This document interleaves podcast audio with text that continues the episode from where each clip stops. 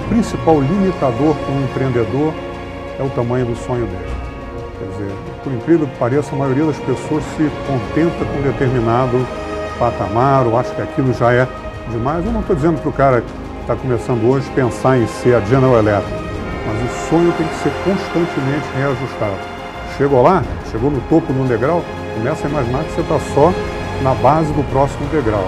Quer dizer, é uma insatisfação permanente. Eu acho que, é, eu diria isso, sonhar grande e reajustar constantemente esse sonho para ter sempre uma nova motivação, até porque é a maneira de se levar as pessoas que trabalham com vocês ou, ou são sócias, é estar o tempo todo estimulando elas, mostrando o próximo, o pote de ouro no final do arco-íris, a grande conquista.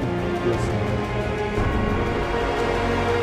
Um dos nossos princípios gerais que você vai encontrar, tanto nos nossos princípios quanto nos princípios das companhias, é que foco é super importante. Nós não queremos ser tudo para todo mundo, nós queremos ser muito, muito bons naquilo que a gente foca. Acho que um, um conselho que eu me lembraria assim foi do meu pai, quando eu era muito garoto, e ele me disse assim, ó, na vida fica atento que de vez em quando passa um cavalo selado. E você tem que reconhecer e montar, e montar nele.